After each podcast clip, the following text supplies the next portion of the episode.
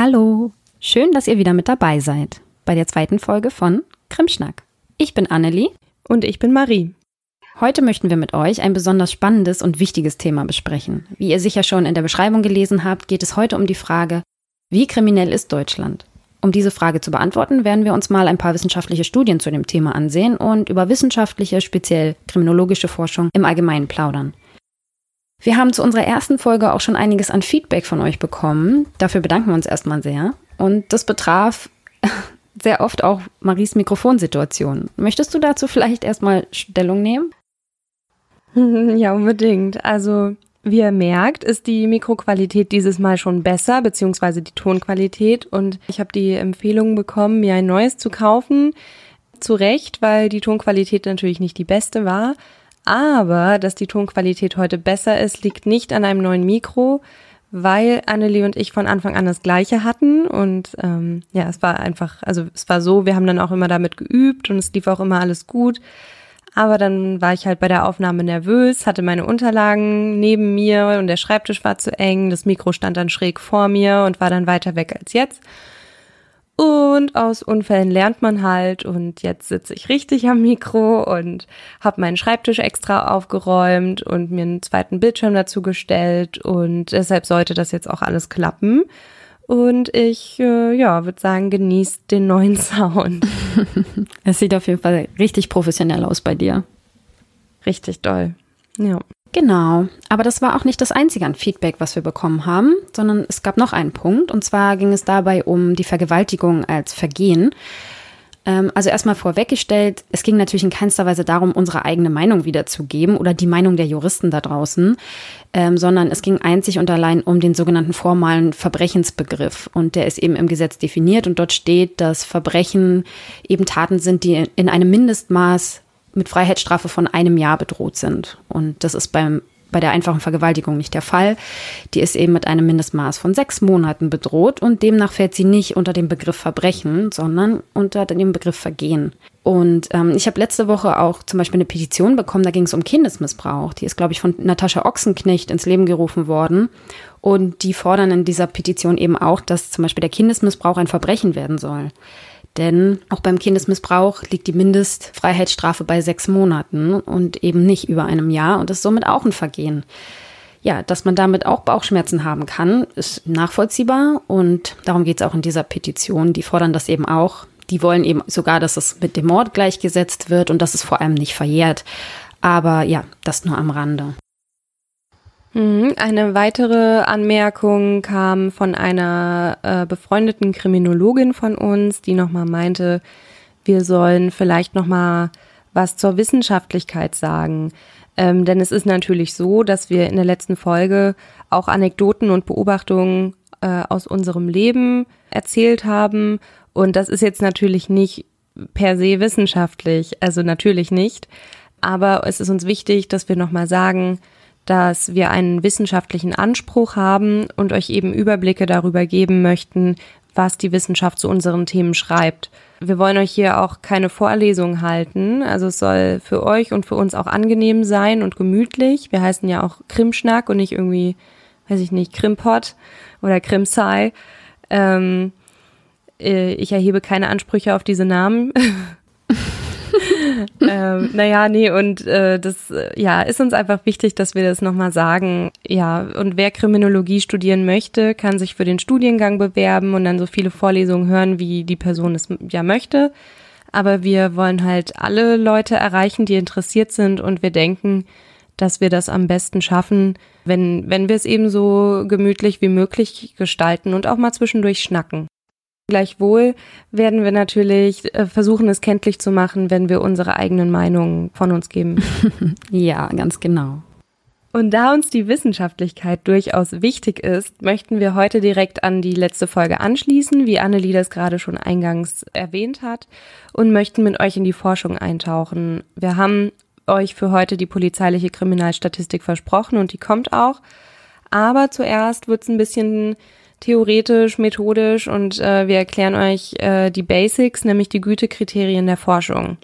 Und das machen wir eben, weil es gerade in der heutigen Zeit immer wichtiger wird, unterscheiden zu können, welche Studien gut gemacht sind und worauf man überhaupt achten muss, wenn die Medien oder Arbeitskolleginnen oder jemand aus dem Bekanntenkreis mit wilden Zahlen darüber um sich werfen, wie kriminell Deutschland doch geworden sei. Deshalb haben wir uns auch für den Titel entschieden und die Frage danach, wie kriminell Deutschland wirklich ist, ist nämlich gar nicht so einfach zu beantworten, wie wir euch heute zeigen werden.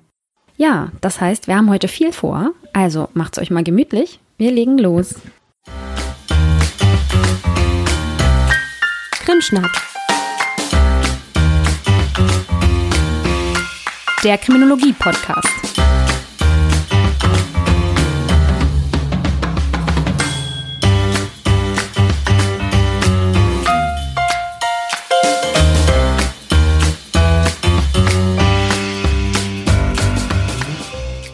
Wissenschaft, Wissenschaft. Immer ist die Rede von Wissenschaft. Aber was ist das denn eigentlich? Also wenn wir hier von Wissenschaft sprechen, sprechen wir meistens von der Sozialwissenschaft. Und zwar von einer empirischen Sozialwissenschaft. Und das Ziel dieser empirischen, also erkenntnisgeleiteten Wissenschaft ist es immer, sich eine Wahrheit zu erschließen. Beziehungsweise eigentlich geht es eher darum, sich einer Realität anzunähern. Das heißt, Erkenntnisse und Wissen über diese Realität zu gewinnen. Es ist dabei aber nicht egal, wie man diese Erkenntnisse oder Daten bekommt, sondern man hat sich darauf geeinigt, dass es bestimmte Forschungsmethoden und einheitliche Standards geben muss. Und das ist auch für uns in der Kriminologie sehr wichtig. Es gibt zuallererst mal zwei verschiedene Herangehensweisen. Man kann qualitativ oder quantitativ forschen. Beide sind auf jeden Fall ähnlich wichtig und ergänzen sich. Der Begriff qualitativ kann hier auch täuschen, denn Qualität ist natürlich immer wichtig, auch bei der quantitativen Forschung. Das ist nur so eine Begrifflichkeit, das muss man einfach so hinnehmen. Also Qualität, Qualität ist in jedem Fall bei beiden Forschungsrichtungen wichtig. Bleiben wir aber zuerst mal bei der quantitativen Forschung. Dabei geht es im weitesten Sinne um Zahlen, würde ich jetzt mal sagen. Es geht darum, zählbare Kriterien zu messen und eine möglichst große Datenmenge zu erheben, um dann dadurch eben verallgemeinerbare Aussagen treffen zu können. Dabei werden groß angelegte Befragungen über Fragebögen, sogenannte Surveys, durchgeführt und dann statistisch ausgewertet. Statistik ist hier also das Zauberwort, um bestimmte Annahmen bzw. Thesen dann aufstellen zu können oder diese zu belegen bzw. zu widerlegen, je nachdem. Bei der qualitativen Forschung hingegen geht es eher darum, in die Tiefe zu gehen. Oftmals werden qualitative Methoden angewandt, wenn es um einen neuen oder sehr speziellen Forschungsgegenstand geht. Dabei schaut man sich eher Individuen und ihre Erfahrungswelten an und versucht in Form von persönlichen Gesprächen, also Interviews und teilnehmenden Beobachtungen ein Feld zu beforschen. Auch hier gibt's aber ganz bestimmte Standards und Analysemittel. Also man kann das nicht einfach irgendwie machen, sondern auch da gibt's bestimmte Vorgehensweisen, an die man sich dabei halten sollte. Für alle True Crime-Fans unter euch, die meisten Befragungen von Serienmörder sind qualitative Studien, was zum einen daran liegt, dass es gar nicht so viele Serienmörder gibt. Zum anderen ist dies natürlich ein sehr spezieller Forschungsgegenstand. Und auch was man zum Beispiel in der Netflix-Serie Mindhunter nachgestellt hat. Auch dabei handelt es sich um qualitative Studien des FBIs. Ich selbst forsche derzeit auch qualitativ, aber dazu erzähle ich euch nach Abschluss meiner Forschungsarbeit vielleicht mal ein bisschen mehr. Heute konzentrieren wir uns aber nur auf quantitative Forschung und äh, Annelie hat ja gerade schon deutlich gemacht, dass qualitative und quantitative Forschung absolut gleichwertig wichtig ist, aber es kommt eben darauf an, welches Forschungsziel man gerade verfolgt. Wir hier bei Krimschnack müssen aber aufpassen, dass die Folgen nicht zu lang werden und möchten euch eben auch nicht mit zu vielen neuen Begriffen überfallen. Und heute kommen wir natürlich mit Teilen unserer Inhalte ohnehin schon eher an eine Vorlesung heran. Und deshalb möchten wir uns da einfach beschränken. Wir werden aber zu gegebener Zeit natürlich auch uns der qualitativen Forschung widmen. Forschung ist ein ständiger Diskurs, also ein Austausch zwischen Forschenden, die ihre Gedanken, Annahmen und Ergebnisse miteinander teilen und diskutieren. Und um beurteilen zu können, was gute verlässliche Forschung ist, gibt es eben Gütekriterien, die die Gültigkeit der Forschungsergebnisse sicherstellen sollen. Und es gelten unterschiedliche Gütekriterien für die quantitative und die qualitative Forschung jeweils. Objektivität ist das erste Gütekriterium der quantitativen Forschung. Objektive Forschung muss sachlich und neutral sein und dabei soll sichergestellt werden, dass die Forschenden keinen Einfluss auf die Ergebnisse der Studie haben. Es geht also um die Unabhängigkeit der Ergebnisse. Aber dabei muss man, muss man natürlich auch sagen, dass vollkommene Objektivität in der Praxis sehr schwer zu erreichen ist. Damit ein Forschungsvorhaben möglichst objektiv durchgeführt werden kann, müssen die Studiendurchführung, die Datenauswertung und die Interpretation der Ergebnisse nach bestimmten Standards erfolgen. Es gibt an sich drei Arten von Objektivität. Ich möchte jetzt an dieser Stelle aber nicht ausführlich auf jede einzelne eingehen, sondern euch stattdessen auf sieben Punkte hinweisen, auf die ihr achten könnt, wenn ihr eine Studie auf ihre Objektivität hin begutachten möchtet. Der erste Punkt wäre, wie ist der Text vom Stil her geschrieben? Also ist das sachlich und neutral oder aufgeregt und polemisch, irgendwie emotional? Das kann manchmal auch schon ein Hinweis darauf sein, ob zum Beispiel eine politische Agenda hinter einem Text steht. Dann ein zweiter Punkt wäre, haben die Teilnehmenden alle unter gleichen Bedingungen an der Studie teilgenommen. Ungleich wäre zum Beispiel, wenn manche Studienteilnehmenden den Fragebogen alleine zu Hause ausgefüllt haben und manche irgendwo in einem Institut irgendwie durch eine Studienleitung befragt wurden. Ein dritter Punkt wäre, wie oder durch wen wurden die Studienteilnehmenden denn überhaupt befragt? Wurden sie durch eine neutrale Person befragt, zum Beispiel eine Vertretung eines Forschungsinstituts, oder möchte zum Beispiel eine Vorgesetzte selbst von ihren Mitarbeitenden Auskunft über die Qualität ihres Führungsstils einholen? Und der Chefin gegenüber wäre man mit der Kritik vielleicht etwas vorsichtiger, als wenn man die Kritik anonym über einen Fragebogen abgibt, der dann erst von einem Forschungsinstitut ausgewertet wird und dann erst an die Chefin weitergeleitet wird. Also ich glaube, ihr versteht, worauf ich hinaus möchte. Dann kann man sich noch die Frage stellen, welche Messverfahren verwendet wurden. In der quantitativen Forschung ist es nämlich so, dass sich standardisierte Messinstrumente besonders gut eignen, um in Umfragen gleiche Bedingungen für die Studienteilnehmenden zu schaffen diese standardisierten Messinstrumente, das könnten dann eben zum Beispiel Fragebögen sein, in denen allen Befragten dieselben Fragen gestellt werden. Dann könnt ihr euch noch anschauen, ob das Vorgehen bei der Durchführung und Auswertung der Studie beschrieben wurde. Also generell und auch wie gut. Denn die Beschreibung des, des Forschungsvorgangs macht es natürlich transparenter und zeigt vielleicht auch, ob vorab klare Regeln zur Auswertung der Daten festgelegt wurden. Und äh, das wiederum ist nämlich wichtig, damit nicht jede Person des Forschungsteams nach eigener Lust und Laune auswertet, sondern es ist halt wichtig, dass alle, die an dem Forschungsprozess beteiligt sind, mit den Daten auf die gleiche Art und Weise umgehen. Ein weiterer wichtiger Punkt oder eigentlich, also ich finde, einer der wichtigsten Punkte ist, ob auf Schwächen der Studie oder auf Begrenzungen der Aussagekraft hingewiesen wird. Denn keine Studie ist perfekt, oder? Also Annelie, hast du schon mal eine perfekte Studie gesehen? Äh, äh, nee, ich glaube nee, nicht. Ich glaube nicht. Nee, also ist auch, weil es ja aufs Forschungsdesign ankommt. Ne? Also jedes Forschungsdesign bringt Vor- und Nachteile mit sich und Perfektion ist da einfach nicht zu erreichen und es ist eigentlich eher ein, also es ist auf jeden Fall ein gutes Zeichen, wenn Forschende in ihren Veröffentlichungen auf Begrenzungen hinweisen. Das macht die Studie überhaupt nicht schlechter, sondern eher transparenter und glaubwürdiger. Und das siebte, was man sich fragen kann, aber das ist absolut nicht ausschlaggebend meiner Ansicht nach, das ist die Frage, ob die Veröffentlichung peer-reviewed wurde. Also ob die Studie wissenschaftlichen Begutachtungsverfahren durch andere Wissenschaftlerinnen unterzogen wurde, die nicht zum Forschungsteam gehören. Das ist natürlich im Prinzip schon wichtig, ein gutes Zeichen, wenn es passiert ist, aber es gab eben in der Vergangenheit auch Forschungsteams, die sich daraus einen Spaß gemacht haben und die Peer Reviews von bestimmten Journalen geprüft haben und absoluten Mist eingesendet haben auch bei sehr renommierten Journalen und dann wurden die eben trotzdem unter dem Siegel Peer Review veröffentlicht. Ja, und das zeigt eben, dass eine Peer Review nicht immer eine Garantie darstellt für die Qualität einer Studie. Naja, also das war jetzt vielleicht ein bisschen viel, aber ähm, all diese Fragen könnt ihr euch eben selbst beantworten, wenn ihr euch eine Studie anseht. Und die Antworten auf diese Fragen geben euch dann schon mal Anhaltspunkte zur Qualität der Objektivität einer Studie. Genau. Somit haben wir jetzt schon das erste Gütekriterium, die Objektivität. Das zweite Gütekriterium für solche Studien ist die sogenannte Validität.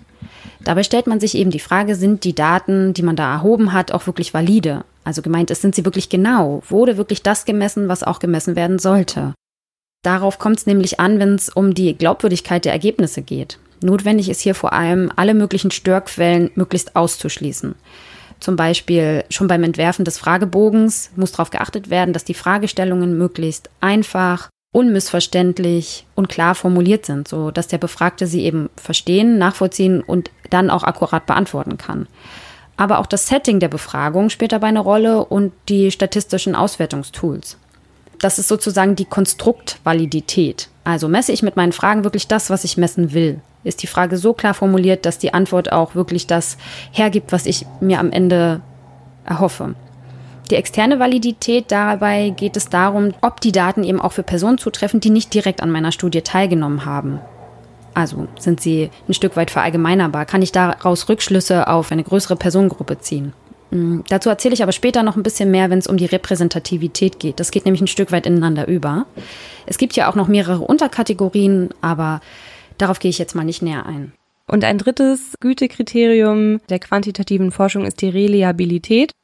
Der Begriff klingt jetzt erstmal etwas sperrig. Man kann ihn sich aber aus dem Englischen herleiten. Reliable bedeutet verlässlich, zuverlässig. Und das bedeutet, dass die Reliabilität, ihr seht, es ist auch ein Zungenbrecher, äh, sich darauf bezieht, ob Forschung bei wiederholter Durchführung zuverlässige Ergebnisse liefert. Weil Forschung natürlich verlässlich und replizierbar sein muss.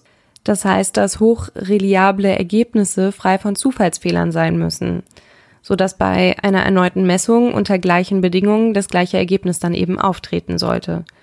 Aber gerade bei Reliabilität kommt es auch darauf an, ob man eine klinische Studie oder eine sozialwissenschaftliche Studie durchführt, weil in einer klinischen Studie natürlich die gleichen Ergebnisse auftreten sollten, aber in einer sozialwissenschaftlichen Studie reicht es auch, zum Beispiel wenn es um Meinungsforschung geht, wenn es ähnliche Ergebnisse sind. Und da wir ein kriminologischer Podcast sind, spielen klinische Studien natürlich für uns jetzt eher keine Rolle. Ja, wann ist etwas re reliabel? Manchmal werden Prätests durchgeführt.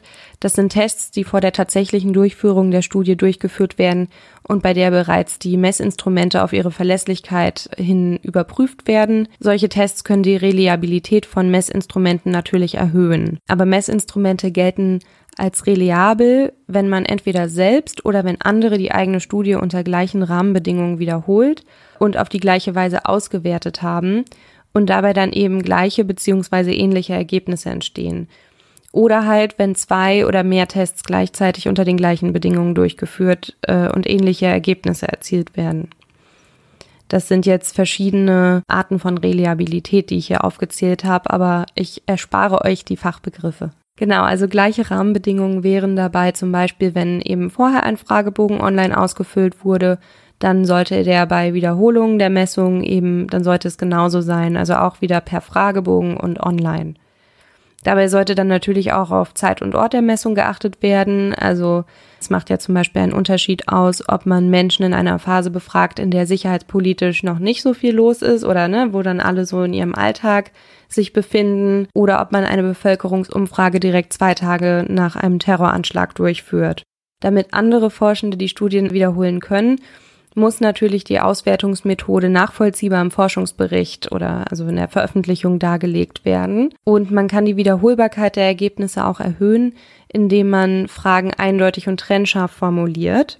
Also ähnlich wie bei der Validität, damit es eben beim Verständnis der Fragen möglichst wenig Spekulationsspielraum gibt und die Fragen so möglichst von allen Menschen gleich verstanden werden. Dann sollte man außerdem noch auf die soziale Erwünschtheit achten wenn man eine Frage so formuliert, dass die befragte Person sich jetzt bei ehrlicher Beantwortung nicht so gut dabei fühlt, dann äh, könnte es natürlich sein, dass die Person dazu tendiert, die Antwort zu geben, von der sie denkt, dass sie in der Gesellschaft am ehesten akzeptabel ist. Und also solche Problematiken können zum Beispiel in der Extremismusforschung zum Tragen kommen. Die Reliabilität von Messinstrumenten kann man nicht nur durch Messwiederholungen testen, sondern man kann Reliabilität auch durch bestimmte mathematische Berechnungen erschließen. Und ganz abstrakt kann man hier sagen, dass man einfach schauen sollte, ob derartige Reliabilitätstests durchgeführt wurden und wie die ausfielen. Bei diesen Berechnungen erhält man einen Wert zwischen 0 und 1 und je näher der Wert an der 1 liegt, desto höher ist dann die Reliabilität. Aber das jetzt tiefergehend zu erklären, würde wirklich zu weit führen. Deshalb würde ich es jetzt einfach mal hierbei belassen. Wenn ihr dazu noch weitere Fragen habt, dann könnt ihr uns gerne schreiben. Wir werden euch nachher noch sagen, wie ihr uns erreichen könnt. Ja, das hast du sehr gut und ausführlich erklärt. Und ich komme jetzt auch schon zum letzten Punkt, zum Gütekriterium Repräsentativität. Besser gesagt, eigentlich ist es ganz streng genommen kein Gütekriterium. Es wird oftmals nicht dazu gezählt. Aber wir halten es dennoch für wichtig. Deswegen ähm, möchte ich euch das auch noch mal ganz kurz erklären. Und zwar geht es bei der Repräsentativität um die Frage, sind die erhobenen Daten eben repräsentativ? Also können sie verallgemeinert werden? Sind diese Daten auf eine Gesamtheit, also zum Beispiel eine Stadtbevölkerung oder die Bevölkerung Deutschlands, übertragbar? Neulich fragte zum Beispiel jemand bei Facebook unter einem Artikel, bei dem es um die ähm, aktuelle politische Stimmung im Land geht und darum, wie abgestimmt würde, wenn jetzt demnächst Bundestagswahlen wären. Da fragte eine Dame dann, wie das denn sein könne, dass man solche Hochrechnungen anstelle, denn ähm, die Zahlen könnten ja gar nicht stimmen, denn sie persönlich würde niemanden kennen, der da schon jemals zu befragt worden wäre. Ja, ähm, ich habe der Dame das dann nicht mehr ausführlich erklärt, ähm, was einerseits daran liegt, dass ich bei Facebook ungerne noch irgendwas kommentiere, weil da immer sehr viel ähm, Hass einem entgegenschlägt. Und andererseits wäre es natürlich viel zu ausführlich gewesen, das ähm, mal zu erläutern. Aber man merkt schon, dass es da vielleicht Bedarf gibt, das den Menschen mal zu erklären, wie man sowas macht. Von daher machen wir das hier zum Beispiel. vielleicht hört die Dame ja zu. Ich glaube eher nicht, aber falls doch, sei gegrüßt und ja, erzähl's gerne weiter. Also, was die Repräsentativität angeht, auch hier gibt es natürlich ganz bestimmte Standards. Ausschlaggebend hierfür sind verschiedene Kriterien, zum Beispiel die Größe der Stichprobe. Man kann sich natürlich vorstellen, wenn man nur fünf Leute befragt, ist es schwer, daraus verallgemeinerbare Aussagen zu treffen für die Bevölkerung Hamburgs oder einer anderen Stadt. Dann ist auch der Zufall hier besonders wichtig, denn die Auswahl der Befragten muss möglichst zufällig passieren. Also da sollte nichts dazwischen geschaltet sein, was dann in irgendeiner Form Einfluss darauf nimmt und das verzerrt. Dann ist eben die Frage, ob die Bevölkerung auf die man nachher Rückschlüsse ziehen möchte, auch abgebildet wird in ihrer Form. Also das heißt zum Beispiel in puncto Alter oder Geschlecht. Ist die Altersstruktur, die man da befragt hat, auch die, die in der Bevölkerung ist? Oder das Geschlecht wurden genauso viele Männer wie Frauen befragt. Wir hatten mal eine quantitative Studie durchgeführt in einem Forschungsprojekt und haben diese online gemacht. Und dabei stellte sich nachher heraus, dass wir sehr, sehr wenig alte Menschen dabei hatten, was natürlich bei einer Online-Befragung jetzt auch wenig überraschend ist, sondern nur junge Menschen. Und den, demnach war eben unsere Studie nicht repräsentativ für die Gesamtbevölkerung oder für diese Gesamtheit, die wir da, auf die wir Rückschlüsse ziehen wollten, sondern eben nur für junge Menschen. Auch daraus kann man natürlich Aussagen treffen, aber man muss das dann eben entsprechend einschränken. Puh, das war eine ganze Menge.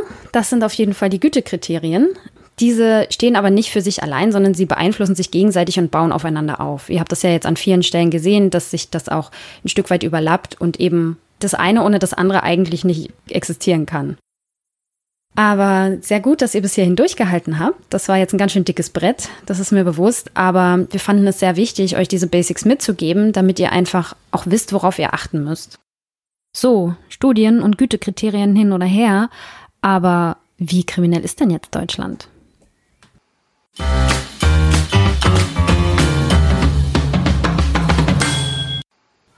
So, wie kriminell ist denn Deutschland jetzt? Das ist ja schließlich die Frage unserer heutigen Folge. Und um diese Frage zu beantworten, zitieren viele Medien und Politiker meistens die polizeiliche Kriminalstatistik, kurz PKS. Darum möchte ich euch jetzt mal kurz erklären, was das für eine Statistik ist, was sie uns verrät und wo auch die Probleme dabei sind.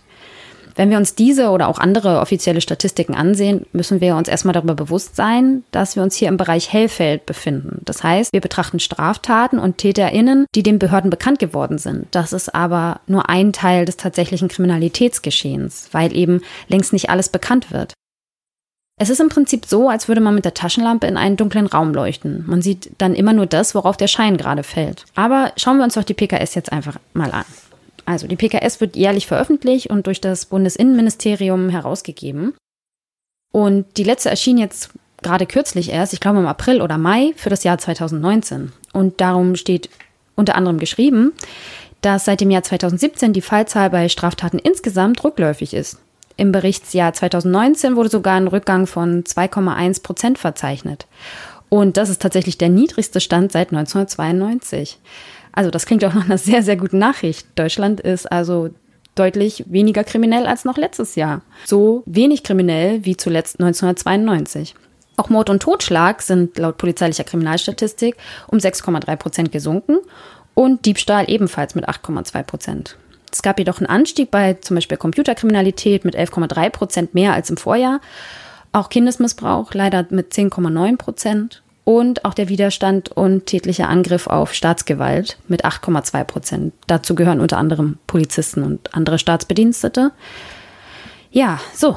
Also, jetzt haben wir doch die Antwort auf die Frage, richtig? Wie kriminell ist Deutschland? Und können die Folge im Prinzip beenden, oder? Nein, ganz so einfach ist das natürlich nicht. Denn wie fast immer, wenn man einfache Antworten auf sehr komplexe Fragen bietet, gibt es irgendwo einen kleinen Haken. Und der erste Haken hier ist, dass in der PKS eben Tatverdächtige erfasst werden. Das heißt, Menschen, die von der Polizei verdächtigt werden. Hierbei ist ausschlaggebend der Zeitpunkt der Übergabe an die Staatsanwaltschaft. Also, wenn die Polizei das Gefühl hat, einen Sachverhalt ausermittelt zu haben, einen Tatverdächtigen ausgemacht zu haben und die vorhandenen Beweise gesammelt zu haben und an die Staatsanwaltschaft übergibt, dann wird der oder diejenige eben auch in dieser Statistik registriert. Alle Zahlen, die ich eben also zitiert habe, sprechen von Menschen, die noch nicht verurteilt wurden. Dafür gibt es unter anderem zum Beispiel die Verurteilten-Statistik, was auch ähm, eine offizielle Statistik ist. Die könnt ihr auch online finden. Ähm, dass das aber nicht das einzige Problem beim Lesen dieser Statistik ist, erkläre ich euch gleich nochmal an einem ganz konkreten Beispiel. Und zwar am Thema Ausländerkriminalität. Das ist ja spätestens seit 2015 und der Flüchtlingsbewegung und eigentlich auch schon vorher ein großes Thema. Und weil das Thema Migration und Asyl eben immer wieder in den Kontext von innerer Sicherheit gebracht wird, sind die Zahlen der PKS zu von Ausländern begangenen Straftaten ebenso interessant wie umstritten.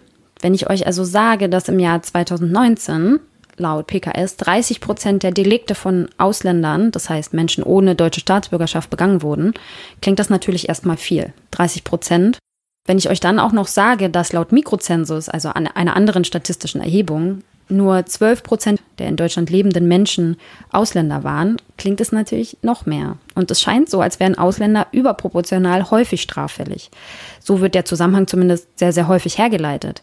Aber es gibt da mehrere Gründe, warum diese direkte Schlussfolgerung trügen kann. Den ersten Punkt habe ich ja schon genannt, dass es sich hierbei um eine verdächtigen Statistik handelt. Das heißt, nicht Verurteilte, sondern Menschen, die verdächtig wurden.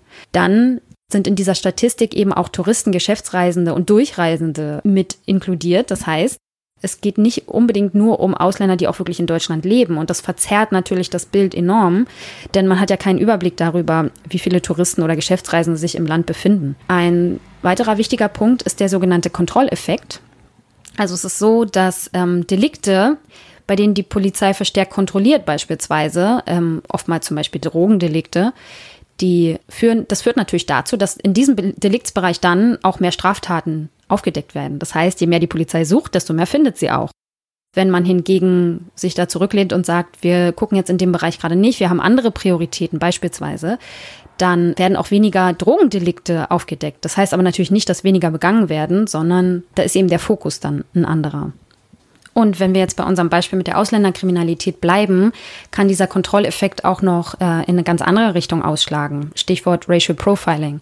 Das heißt, auch wenn bestimmte Personengruppen häufiger kontrolliert werden oder häufiger in den Verdacht der Polizei geraten, auch dann kann es natürlich dazu führen, dass diese Personengruppen dann auch häufiger bei Straftaten erwischt werden, in Anführungszeichen. Und andere Personengruppen vielleicht ebenso viele Straftaten begehen, aber deutlich seltener kontrolliert werden. Also, ich hoffe, ihr versteht, worauf ich da hinaus will.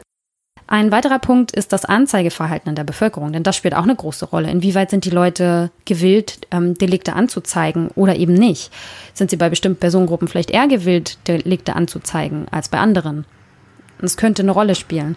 Ein weiterer und aus meiner Sicht einer der wichtigsten Punkte ist eben der, dass im Zusammenhang mit Kriminalität auch immer bestimmte Dinge eine Rolle spielen, wie das Alter einer Person, das Geschlecht einer Person und ihr sozioökonomischer Status, also ob sie reich oder arm ist. Denn wir wissen, dass junge Menschen, besonders Menschen in der Pubertät, deutlich häufiger straffällig werden als alte Menschen beispielsweise. Wir wissen auch, dass Männer deutlich häufiger straffällig werden als Frauen. Und auch, dass arme Menschen oder Menschen mit einem geringeren Einkommen deutlich häufiger straffällig werden, zumindest in bestimmten Deliktsbereichen wie Diebstahl, Einbruch etc., als reichere Menschen. Und wenn wir uns die Ausländer in Deutschland angucken, ist es leider auch heute noch so, dass sie oftmals eher am unteren Einkommensspektrum leben. Des Weiteren ist es so, dass sie deutlich jünger sind als die deutsche Durchschnittsbevölkerung und deutlich häufiger männlich als die deutsche Durchschnittsbevölkerung. Das heißt, da schlägt die Waage natürlich zu Ungunsten der Ausländer aus. Dadurch sind sie naturgemäß natürlich schon häufiger straffällig als der deutsche Durchschnittsmensch, um das jetzt mal so plakativ zu sagen. Ein anderer Punkt ist, dass das wird in diesem Zusammenhang selten genannt, aber es ist eben auch so, dass nicht nur die TäterInnen überproportional häufig Ausländer sind oder zumindest überproportional häufig polizeilich bekannt werden, sondern auch die Opfer sind überproportional häufig Ausländer. Das heißt, es geht hierbei ja unter anderem zum Beispiel um Gewaltgeschehnisse in Flüchtlingsunterkünften oder Gewalt von Ausländern untereinander. Und es ist eben nicht immer so, dass dieses gern gezeichnete Bild von dem deutschen Opfer und dem messerstechenden Ausländer so zutrifft. Die Herausgeber der PKS schränken die Aussagekraft ihrer eigenen Statistik sogar ein. Also, obwohl sie sich natürlich an die Gütekriterien halten, aber Marie hat es ja vorhin schon sehr gut erläutert, gibt es eben keine perfekte Statistik und man hat immer Einschränkungen in der Aussagekraft. Also, es handelt sich hier nur um ein Indiz, das eben möglichst durch weitere Forschung untersucht werden muss. Zum Beispiel kommen dafür in Frage die sogenannten Dunkelfeldstudien. Und zu denen erzählt euch Marie jetzt ein bisschen mehr. Mhm. Und dazu übernehme ich mal Annelies Metapher der Taschenlampe. Die wird, die wird jetzt hier einfach angeeignet. Wenn man nämlich ins Dunkle leuchtet, zeichnet sich rund um den hellen Fleck ein Bereich ab, der nach außen hin immer dunkler wird. Aber bis dahin ist es natürlich ein Graubereich, nenne ich ihn mal. Und diesen Bereich zu erschließen, versucht die Dunkelfeldforschung. Sie versucht quasi Licht ins Dunkel zu bringen. Und am häufigsten verwendet man dazu Bevölkerungsbefragungen. Dabei geht es sowohl um Fälle, die der Polizei schon bekannt sind, als auch welche, die noch unbekannt sind. Und rein thematisch geht es bei solchen Dunkelfeldstudien unter anderem um das Sicherheitsgefühl der Menschen, deren Opfererfahrung, um das damit einhergehende Anzeigeverhalten, um die Auswirkungen von Opferwerdung. Das habe ich ja in der ersten Folge schon mal angesprochen oder auch um die Meinung der Menschen zur Polizei und Justiz. Die in den Befragungen festgestellten Erfahrungen mit Kriminalität ermöglichen dann statistische Rückschlüsse auf das Kriminalitätsaufkommen in der Bevölkerung. Es gibt viele Dunkelfeldstudien auf nationaler und auf internationaler Ebene. Für Deutschland könnte man zum Beispiel die Studien der Landeskriminalämter Niedersachsen, NRW, Schleswig-Holstein, in die aber auch das Kriminologische Forschungsinstitut Niedersachsen, das KfN, involviert war, nennen es sind eben häufig auch Kooperationen aus Polizei- und Forschungsinstituten.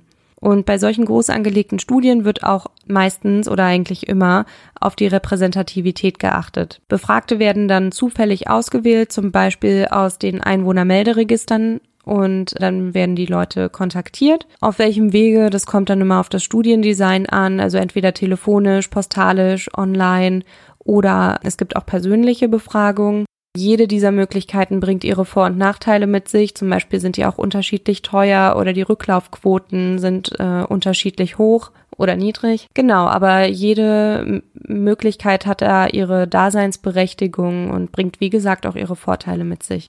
Der Vorteil zur PKS von Dunkelfeldstudien ist, dass man natürlich mehr über die Opfer, aber auch über die TäterInnen erfahren kann. Also es gibt nämlich auch Befragungen, in denen nach Delinquenz gefragt wird. Also zum Beispiel bei Jugendlichen in Schülerbefragungen und man erfährt eben auch von Fällen, die der Polizei unbekannt sind. Der Nachteil ist, dass es sich um Einschätzungen der Menschen handelt, die dann nicht durch Behörden oder die Forschungsteams überprüft werden können. Zum Beispiel ist in der Studie eines Freundes mal gefragt worden, ob die Befragten innerhalb der letzten zwölf Monate beklaut wurden. Und dann hat ein Schelm oder eine sehr ehrliche, arme Person äh, gesagt, 365 Mal. Das heißt ja jeden Tag im Jahr. Da ja, muss man sich dann natürlich die Frage stellen, ob das jetzt ernst zu nehmen ist, denn es könnte entweder eine Person sein, die gegensteuern und zum Beispiel die Rundfunkgebühren oder so wettert und sich durch den Staat dadurch beklaut fühlt. Aber es ist natürlich kein Straftatbestand in dem Sinne. Es könnte aber auch eine Person sein, die zum Beispiel in einer Pflegeeinrichtung liegt und tatsächlich jeden Tag beklaut wird vom Personal oder von anderen Mitbewohnerinnen. Das kann man aber natürlich nicht überprüfen und dann muss man im Einzelfall entscheiden, wie man mit solchen Ausreißern umgeht, wenn man so eine Studie durchführen möchte. In den Forschungsberichten des KfN zu den repräsentativen Dunkelfeldstudien des LKA Schleswig-Holstein zeichnet sich für die Untersuchungszeiträume 2014 und 2016 deutlich ab, dass Delikte wie Raub, Körperverletzung oder Sexualdelikte relativ selten aufkommen.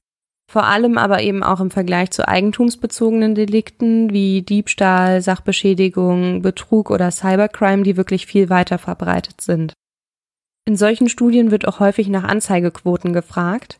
Also wenn die Befragten angegeben haben, Opfer eines Delikts äh, geworden zu sein, dann wird anschließend gefragt, ob der Vorfall angezeigt wurde und wenn nein, warum nicht. Und 2014 waren die Anzeigequoten in Schleswig-Holstein bei Eigentumsdelikten wie zum Beispiel vollendeter Wohnungseinbruchdiebstahl mit 83,8 Prozent und bei Kfz-Diebstählen mit 96,9 Prozent ziemlich hoch. Vielleicht auch, weil sich diejenigen, denen das passiert ist, eine Bestätigung von der Polizei holen wollten, dass sie es zur Anzeige gebracht haben, damit sie dann Versicherungsansprüche geltend machen können.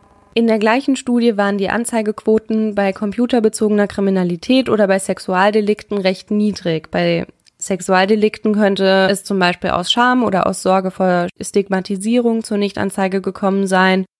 Bei computerbezogener Kriminalität könnte es aber zum Beispiel auch daran liegen, dass kein Schaden entstanden ist, also dass jemand nur ein Virus auf dem PC entdeckt hat und das dann halt selbst entfernt hat.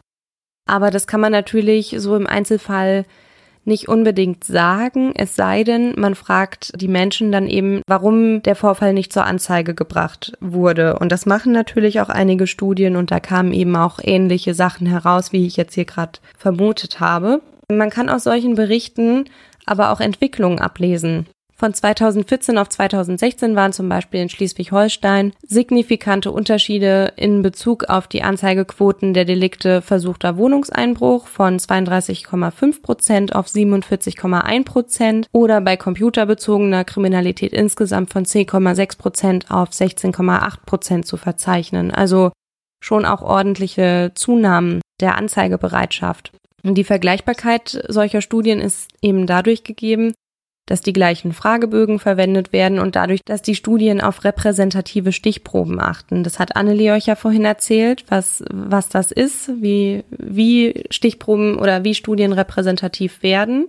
Aus den Hellfelddaten der tatsächlich angezeigten Delikte und der Anzeigequote der Dunkelfeldstudie ergeben sich dann Hochrechnungen, wie die tatsächliche Kriminalitätsbelastung aussehen könnte. Das sind halt aber nur Schätzdaten und diese Ergebnisse sind auch nur ansatzweise als Näherung zu verstehen.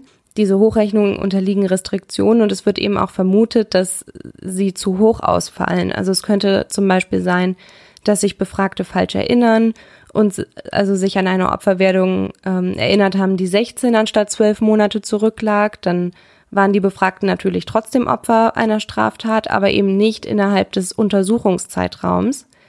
Es könnte aber zum Beispiel auch sein, dass sich eher Menschen zu einer Befragungsteilnahme entschließen, wenn sie Opfererfahrungen gemacht haben und damit dann der Meinung sind, dass sie was Sinnvolles beitragen können.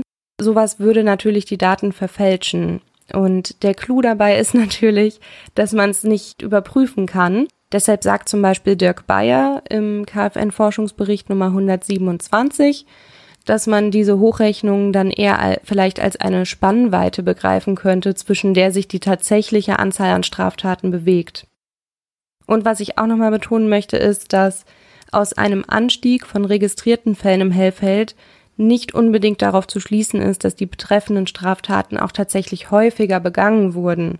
Also es kann auch einfach sein, dass sie nun häufiger angezeigt werden, weil ein Umdenken in der Bevölkerung stattgefunden hat oder dass sich die Sensibilität für bestimmte Straftaten innerhalb der Bevölkerung verändert hat. Ja, das, was Marie euch jetzt zuletzt erklärt hat, ist das relative Dunkelfeld. Das heißt, je weiter man sich von diesem Lichtkegel der Taschenlampe, um mal bei dem Beispiel zu bleiben, entfernt, desto dunkler wird es. Und so kommt man irgendwann in das sogenannte absolute Dunkelfeld, in das man selbst mit Befragungen einfach nicht mehr vordringen kann. Wir müssen uns also damit abfinden, dass wir nie alle Straftaten aufdecken werden und nie alle Opfer kennen können. Wir Kriminologen versuchen aber, möglichst viel Licht in dieses Dunkel zu bringen und uns der Realität so weit wie möglich anzunähern.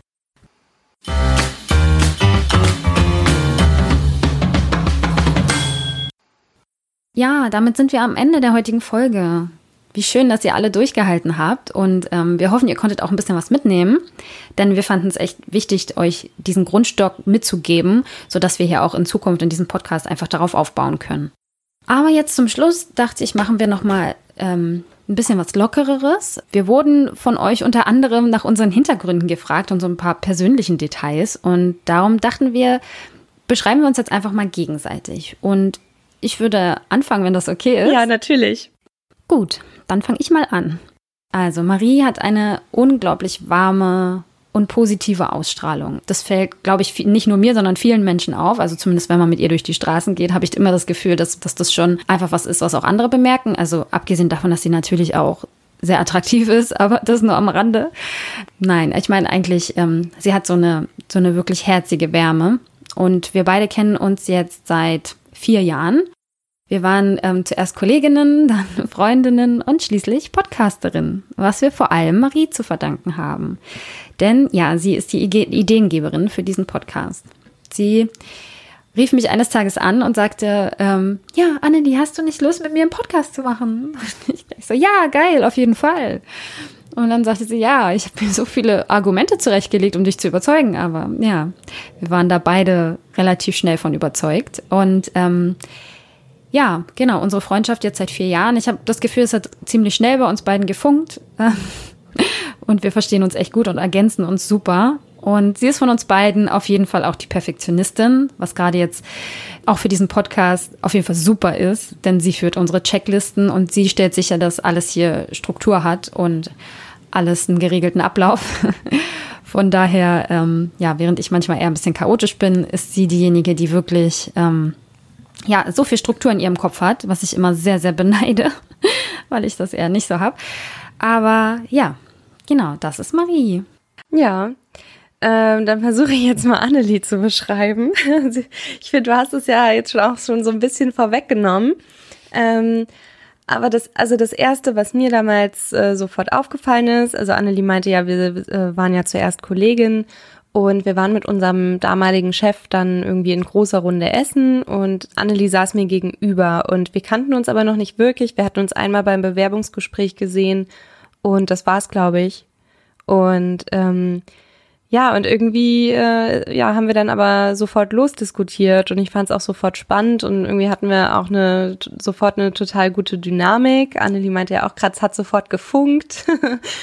und äh, nee, und Annelie ist halt einfach auch ein sehr aufgeschlossener Mensch und kann auch gut zuhören, aber hinterfragt dann das Gehörte, aber eben auch sehr kritisch und klug und diskutiert einfach gerne mit allen möglichen Menschen über eine sehr, sehr breite Mischung an Themen ja, irgendwie auch wenn wir mal in der Diskussion nicht auf einen grünen Zweig kommen, dann finde ich es irgendwie trotzdem immer sehr bereichernd. Also es ist ja auch total in Ordnung, wenn man nicht auf einen grünen Zweig kommt. Ähm, bei uns ist das aber so, dass wir die Sachen manchmal auch einfach stehen lassen können. Das können manche Menschen nicht. Das kann dann auch mal unangenehm werden, finde ich, wenn Leute so auf Teufel komm raus gewinnen wollen. Ich finde, das macht auch unsere Dynamik so ein bisschen aus, dass wir dann auch einfach mal akzeptieren können, wenn wir nicht einer Meinung sind. Oh ja, das stimmt. Gut diskutieren kann man auf jeden Fall nicht mit jedem. Mhm. Und das können wir sehr gut. Naja, und ansonsten ähm, nochmal ein Fun Fact. Äh, Annelie wirkt sehr vertrauenserweckend auf äh, die unterschiedlichsten Menschen und äh, wird zum Beispiel auch ständig angesprochen, also in auf der Straße, in Wartezimmern, in Bus und Bahn. Und äh, die, dann erzählen die Menschen ihr halt einfach auch in kürzester Zeit von ihren dunkelsten Geheimnissen und Erfahrungen. Ich finde das immer total witzig, wenn Annelie dann wieder erzählt, so du glaubst nicht, was mir da wieder passiert ist. Genau, und ich plaudere die dunklen Geheimnisse der Leute mal einfach weiter und erzähle Marie dann davon. So vertrauenserweckend bin ich. Ja, naja, aber ich finde auch, dass man jetzt nicht sagen kann, dass diese Menschen dir da tatsächlich was im Vertrauen erzählt haben, wenn sie dir dann einfach spontan und ungefragt nach zwei Minuten mitten auf der Straße persönliche Sachen erzählen Und du erzählst mir das ja auch immer nur abstrakt. Also du gehst ja nicht ins Detail, nennst keine Namen, also sowieso nicht, also weil du diese Leute ja auch überhaupt nicht kennst. Also du kennst ja auch gar keine Namen. Und ähm, insofern, also ich finde jetzt nicht, dass das so ist, als würdest du da das Vertrauen von irgendwelchen Leuten verraten, weil, wie gesagt, das ist anonymisiert. Und ähm, ja, ich könnte mir aber vorstellen, dass Menschen das machen, weil Annelie eine, einfach eine sehr warme und offene Person ist und man sich in ihrer Nähe halt auch einfach schnell wohlfühlt. Nee, genau. Und äh, ja, ansonsten, Annelie ist auch mal tollpatschig, vergesslich oder zerstreut. Das hat sie ja auch gerade schon eigentlich äh, eingestanden. Wahrscheinlich wusste sie, dass ich das eh sagen würde. Genau, ich habe das einfach mal direkt vorweggenommen, um dir den Wind aus den Segeln zu genau, nehmen. Genau, direkt eine Vorgeißelung. Nee, aber also Annelie kann damit auf eine sehr humorvolle Art und Weise umgehen, äh, hat aber einfach eine Ordnung im Chaos. Von daher, also so ganz so schlimm, wie sie das jetzt gezeichnet hat, ist das alles nicht. Und Genau, irgendwie wir ergänzen uns halt auf jeden Fall gut, weil wir, weil ich dann eben manchmal zu perfektionistisch bin und ich beiß mich dann vielleicht auch an Sachen fest und Annelie ist da halt lässiger und irgendwie fangen wir uns da vielleicht gegenseitig dann ein bisschen ein. Ja, ich finde auch, wir ergänzen uns super. Und das ist vielleicht auch einer der Gründe, warum ich eher qualitativ forsche und du momentan eher quantitativ. Somit ist das ja auch für den po Podcast mhm. hier perfekte Voraussetzung. Ja, denke ich auch. Und äh, wen wir auf gar keinen Fall vergessen dürfen, wir sind nämlich nicht nur zu zweit. Äh, bei Annelie wohnt unser drittes Teammitglied und ich bin ganz vernarrt in sie. Möchtest du sie vorstellen oder soll ich? Ja, das mache ich sehr gern. Und zwar geht es um Malia. Malia ist meine kleine schwarze Labradorhündin und ähm, sie ist jetzt ein Jahr alt. Und manchmal habe ich ein bisschen das Gefühl, dass sie Marie lieber mag als mich, aber es ist schon okay. Die beiden haben sich ja. sehr, sehr gern. Meinst du? naja, sie ist zumindest schon immer sehr, sehr happy, wenn du kommst. Sie ist zwar auch happy, wenn ich nach Hause komme, aber bei dir ist das schon noch eine kleine Steigerung. Mhm. Ähm, ja, Maria ist auf jeden Fall unser drittes Teammitglied und unterstützt uns sehr. Mhm. Zum Beispiel macht sie unseren Schnitt. Nein, macht sie natürlich nicht, aber mh, hm, sie guckt uns immer mit großen Augen an und unterstützt uns so dann moralisch. Ich werde auf jeden Fall mal, ja, vielleicht auf unseren Social Media Kanälen ein paar Bilder von ihr posten. Wer da Interesse hat, kann sie sich ja mal angucken. Auf jeden Fall ist sie sehr, sehr knuffig und zuckersüß. Ja, so viel dazu. Hm, was nehmen wir denn heute aus der Folge mit? Wir wollten euch auf jeden Fall gern mitgeben, dass es wichtig ist, euch immer zu informieren und mitzudenken und nicht unbedingt immer alles zu glauben, was man so bei Facebook oder Instagram liest oder auch in irgendwelchen Telegram-Gruppen, sondern eben auch Dinge kritisch zu hinterfragen. Genau, aber ihr, ihr solltet halt auch akzeptieren, dass Studien eben auch ihre Gültigkeit haben, wenn sie diesen wissenschaftlichen Standards gerecht werden, die wir euch heute erklärt haben. Dann kann man auch einfach mal akzeptieren, dass es, dass ein Sachverhalt so sein könnte, wie er in der Studie präsentiert wird, auch wenn er vielleicht jetzt nicht in euer Weltbild passt. Genau, und das war's von uns heute. Ihr könnt uns gerne folgen bei Instagram oder Facebook unter Krimschnack und dort findet ihr dann zum Beispiel so hübsche Bilder wie das von Malia. Und unsere Quellen findet ihr wie immer in den Show Notes. Und äh, nächstes Mal möchten wir uns mit der Frage beschäftigen, warum Menschen kriminell werden. Dazu gibt es natürlich die unterschiedlichsten Theorien, die von äh, dem, dem geborenen Verbrecher und dem Verbrecher gehen bis hin zu den sozialen Umständen einer Person reichen. Das wollen wir uns mal mit euch anschauen und genau, sind gespannt, wie das dann läuft. Ja, und unsere nächste Folge hört ihr wieder am Sonntag in zwei Wochen. Wir werden jetzt immer am Sonntag hochladen. Das ist dann der fünfte, siebte. Und wir freuen uns auf euch. Bis dann. Tschüss. Tschüss.